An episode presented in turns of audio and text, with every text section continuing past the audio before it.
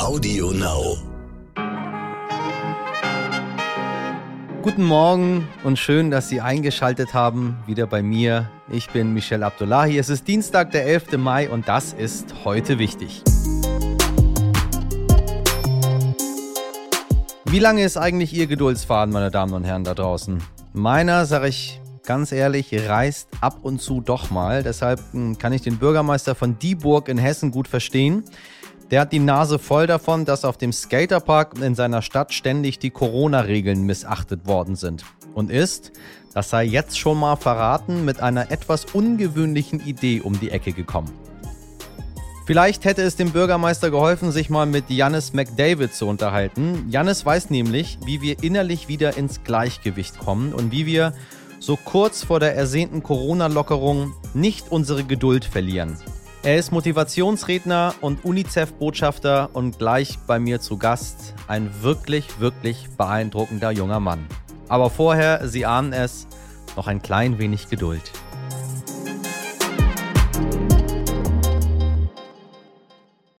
Meine Damen und Herren, Horst Seehofer hat Corona. Die Meldung von gestern Abend hat viele verunsichert, gerade auch, weil der Innenminister schon vor 14 Tagen seine erste Impfung bekommen hat. Tja, wie kann das sein? fragen Sie sich.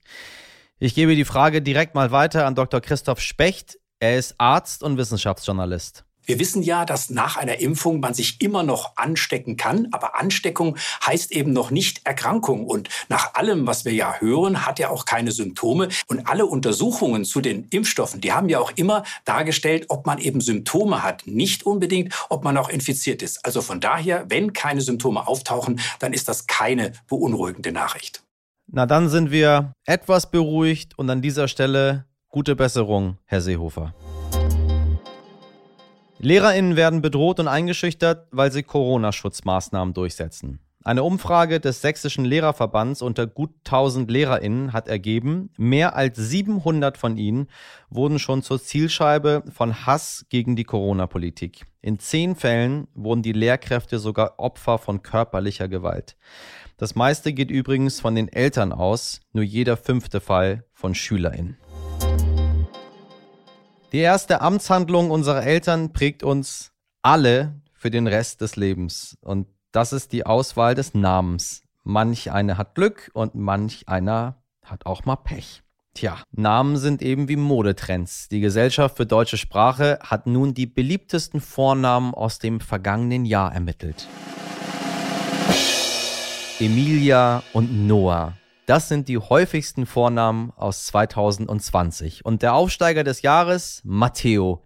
Die nehmen Sie also nicht, wenn Sie besonders individuell sein wollen. Nennen Sie Ihr Kind einfach Michelle. Dann weiß keiner, ob es ein Junge oder ein Mädchen ist und wird dann in der Schule so ein bisschen dafür ausgelacht. Und jetzt ganz froh, dass er keinen Trendnamen bekommen hat damals, als er klein war.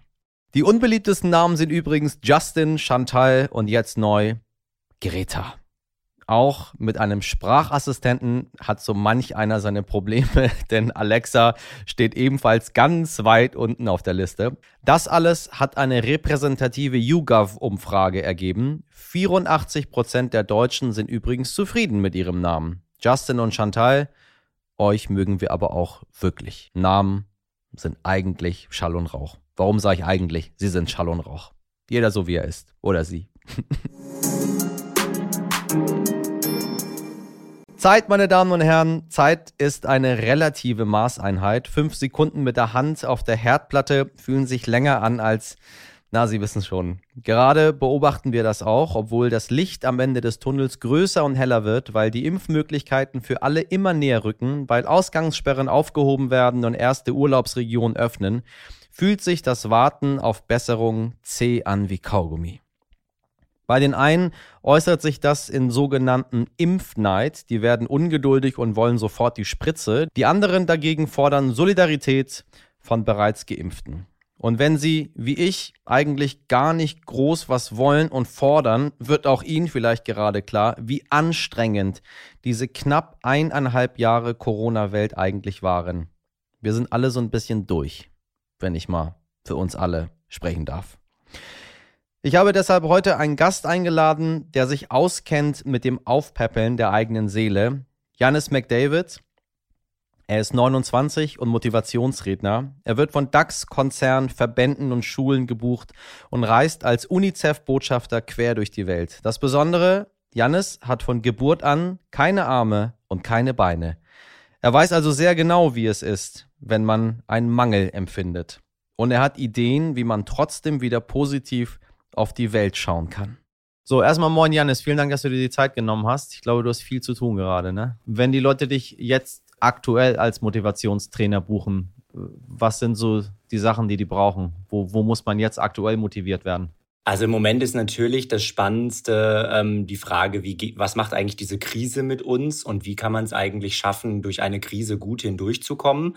Wo ich immer sage, ja Leute, da muss man sich dann irgendwie mal genauer anschauen, wie funktioniert eigentlich Krisenbewältigung, ja? Und wo ich dann immer sage, also eine Sache, die völlig normal ist, ist, dass man durch eine Krise natürlich erstmal aus der Bahn geworfen wird und wahrscheinlich auch eine gewisse Zeit braucht, die einen mehr, die anderen weniger, um sich irgendwie wieder zurechtzufinden. Und was mir ganz häufig auffällt, ähm, und das halte ich für mit das Wichtigste, ist, dass wir mehr darüber sprechen sollten, wie es uns in dieser Zeit geht, dass wir uns anderen mitteilen, weil ich habe selber in meinem Leben durch viele eigene Krisen immer wieder erlebt, dass eben gerade nicht drüber zu sprechen und immer irgendwie so dieses, ja, diesen Wunsch zu haben, es mit sich selbst auszumachen und andere nicht zu belästigen, ähm, dass das aber eben auch zum Brandbeschleuniger ja. werden kann, weil man dadurch anderen die Chance nimmt, einem äh, dann auch zu helfen.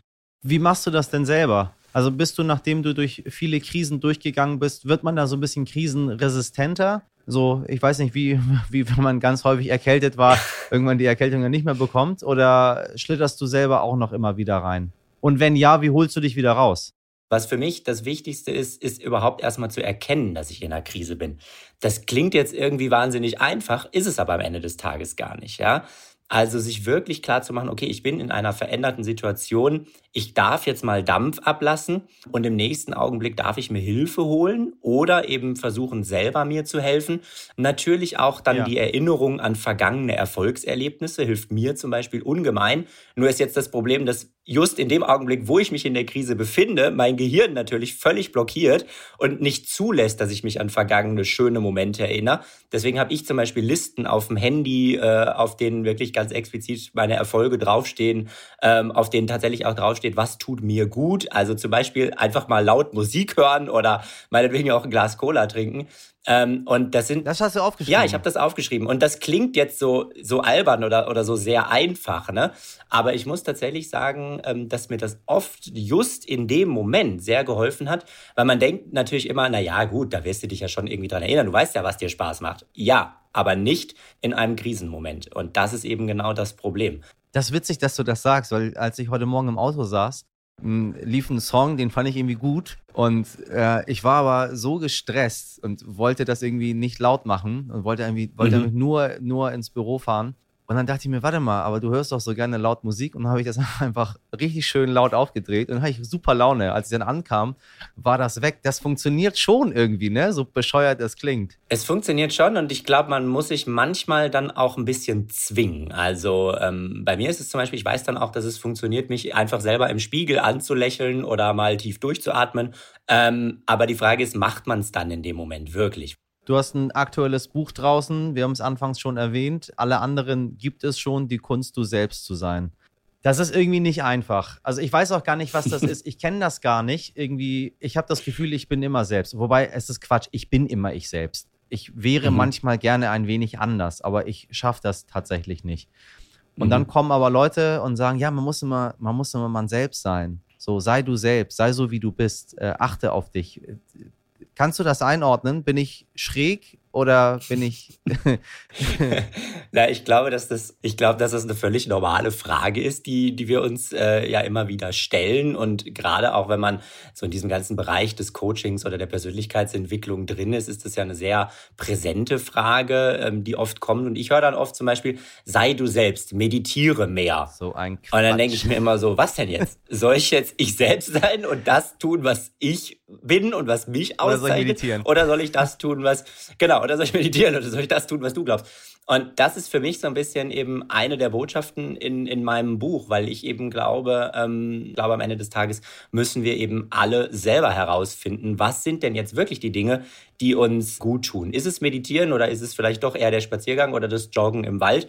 Ähm, und ich glaube, es ist so ein bisschen beides zeitgleich. Ich glaube, es ist auf der einen Seite eigentlich sehr einfach, man selbst zu sein und auf der anderen Seite aber gar nicht. Für mich war es eben ein sehr langer Prozess, bis ich überhaupt mal zu diesem Punkt gekommen bin, weil ich oftmals in meinem Leben dachte, ich wäre ich selbst. Ähm, bis ich dann aber irgendwann festgestellt habe, hey, ich kämpfe im Grunde genommen ziemlich gegen mich an und auch gegen meinen eigenen Körper an und habe irgendwie mein eigenes Lebensglück daran geknüpft, dass ich jetzt in meinem Fall Arme und Beine bekomme. Also sprich, ich habe es an etwas Unmögliches geknüpft. Ich bin etwas Unmöglichem immer hinterhergerannt. Und deswegen war für mich eben ganz wichtig, so diese schonungslose Auseinandersetzung und auch so diese schonungslose Frage, naja, wer bin ich denn eigentlich wirklich? Ja, wer ist denn dieser Janis McDavid? Vor allem, wer bin ich eigentlich, wenn niemand zusieht? Ja, meine, wenn ich auf der Bühne stehe und die Leute im Publikum applaudieren und so weiter und so fort, das ist alles schön und gut, ja. Aber ich glaube, viel spannender ist die Frage, wer bin ich, wenn niemand da ist, wenn niemand mich anschaut? Und wer bist du da?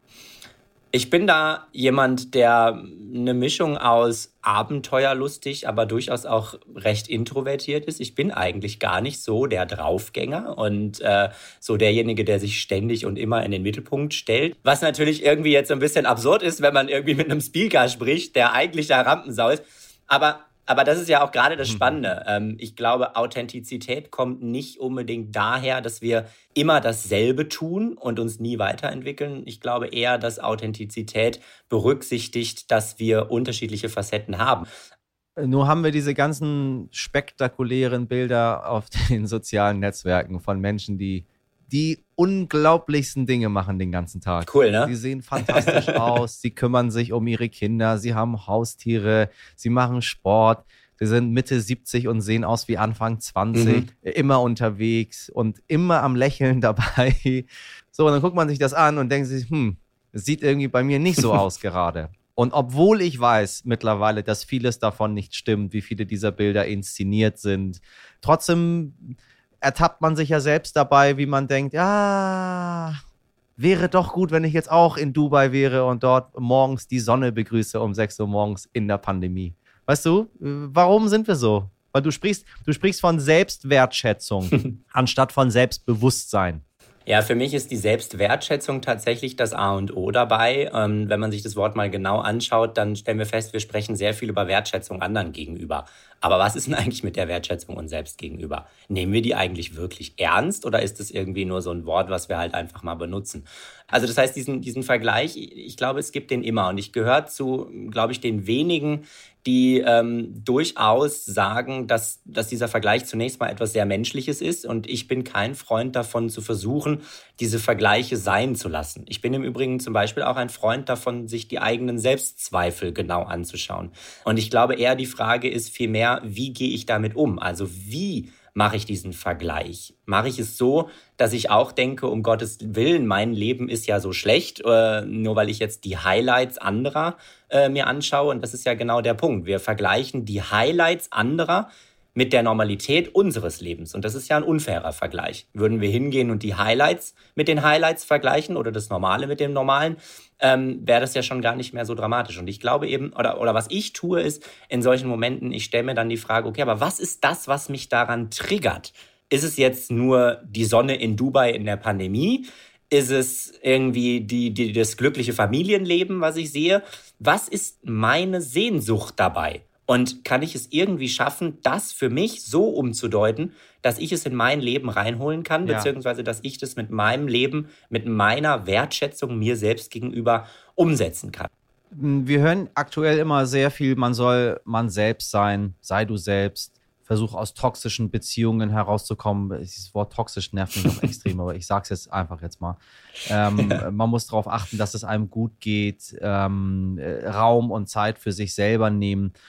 Und dann hatte ich gerade vor einiger Zeit Cordula Stratmann bei mir in einer Sendung. Mhm. Und sie ist auch neben äh, ihrer, ihrer, ihrem großen Humor und ihrer großen Fernsehkarriere halt auch Familientherapeutin.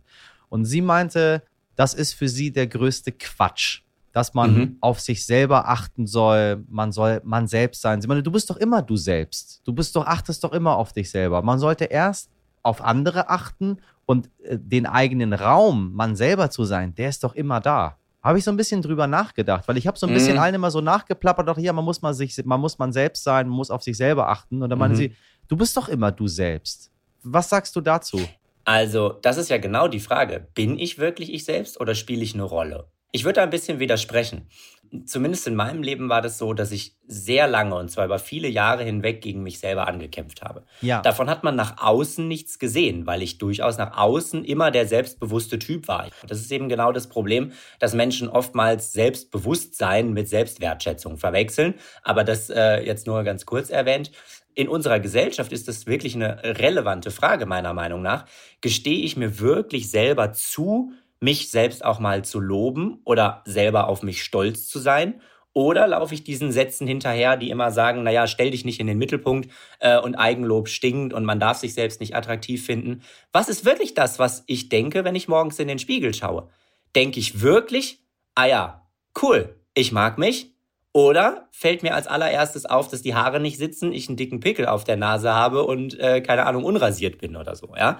Wenn wir wirklich an dem Punkt sind, zu sagen, okay, ich bin ich selbst und ich kann mich mhm. selber wertschätzen, was ja auch nochmal streng genommen zwei unterschiedliche Dinge sind, ja, dann klar, dann ist super. Und dann geht's im zweiten Schritt, und das gehört für mich, da, da würde ich, äh, würde ich dann zustimmen. Das reicht natürlich nicht, wenn man sich, wenn man sich das anschaut, äh, wie entsteht Glück und so weiter und so fort, wie entsteht Sinn, äh, und so, dann ist natürlich der nächste logische und auch zwingende Schritt, das dann zu nutzen, um für andere etwas zu bewirken oder um in dieser Gesellschaft etwas zu bewirken, je nachdem, ähm, was einem da liegt, ja. Meine liebe, lieben ZuhörerInnen, ich glaube, das sollten wir mal beherzigen. Vielleicht schauen wir alle mal heute in den Spiegel und gucken mal, wer wir sind. Und dann schlage ich vor, lächeln wir uns alle selber mal an und dann machen wir Feierabend. und dann gucken wir morgen weiter, wie es geht. Ich, ich würde das einfach mal sagen, weil alle, alle von Ihnen da draußen sind alle schön. Außer sie sind radikal, dann sind sie nicht so schön. Lieber Jannis, vielen Dank. Sein wundervolles neues Buch, alle anderen gibt es schon. Die Kunst, du selbst zu sein, möchte ich Ihnen sehr ans Herz legen. Danke, mein Lieber.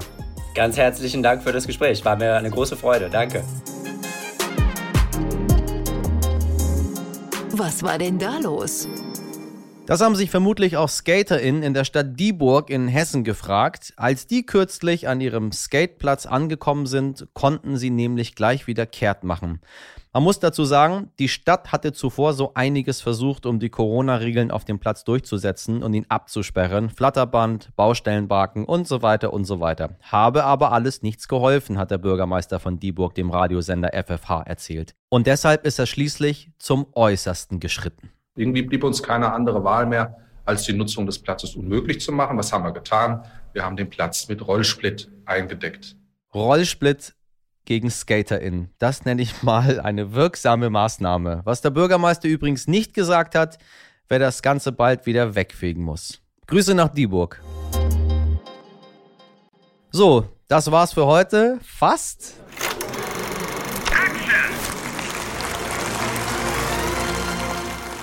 Berlinale-Fans aufgepasst, sie dürfen sich freuen. Sollte sich die Situation weiterhin so entspannen, plant Berlin nämlich ein Open-Air-Festival. Vom 9. bis zum 20. Juni können Sie dann ganz entspannt an vielen verschiedenen Orten in der Stadt, zum Beispiel Bad Luck Banging or Looney Porn, schauen. Ja, der ist mit dem Goldenen Bären 2021 ausgezeichnet. Vorausgesetzt, Sie sind geimpft oder negativ getestet. Jetzt aber. Wenn Sie eine Idee für unsere nächste Sendung haben, schreiben Sie mir gerne an heute wichtig stern.de. Morgen stehe ich wieder ab 6 Uhr für Sie bereit und nun wünsche ich Ihnen einen schönen Tag und machen Sie was draus. Ihr Michel Abdullahi.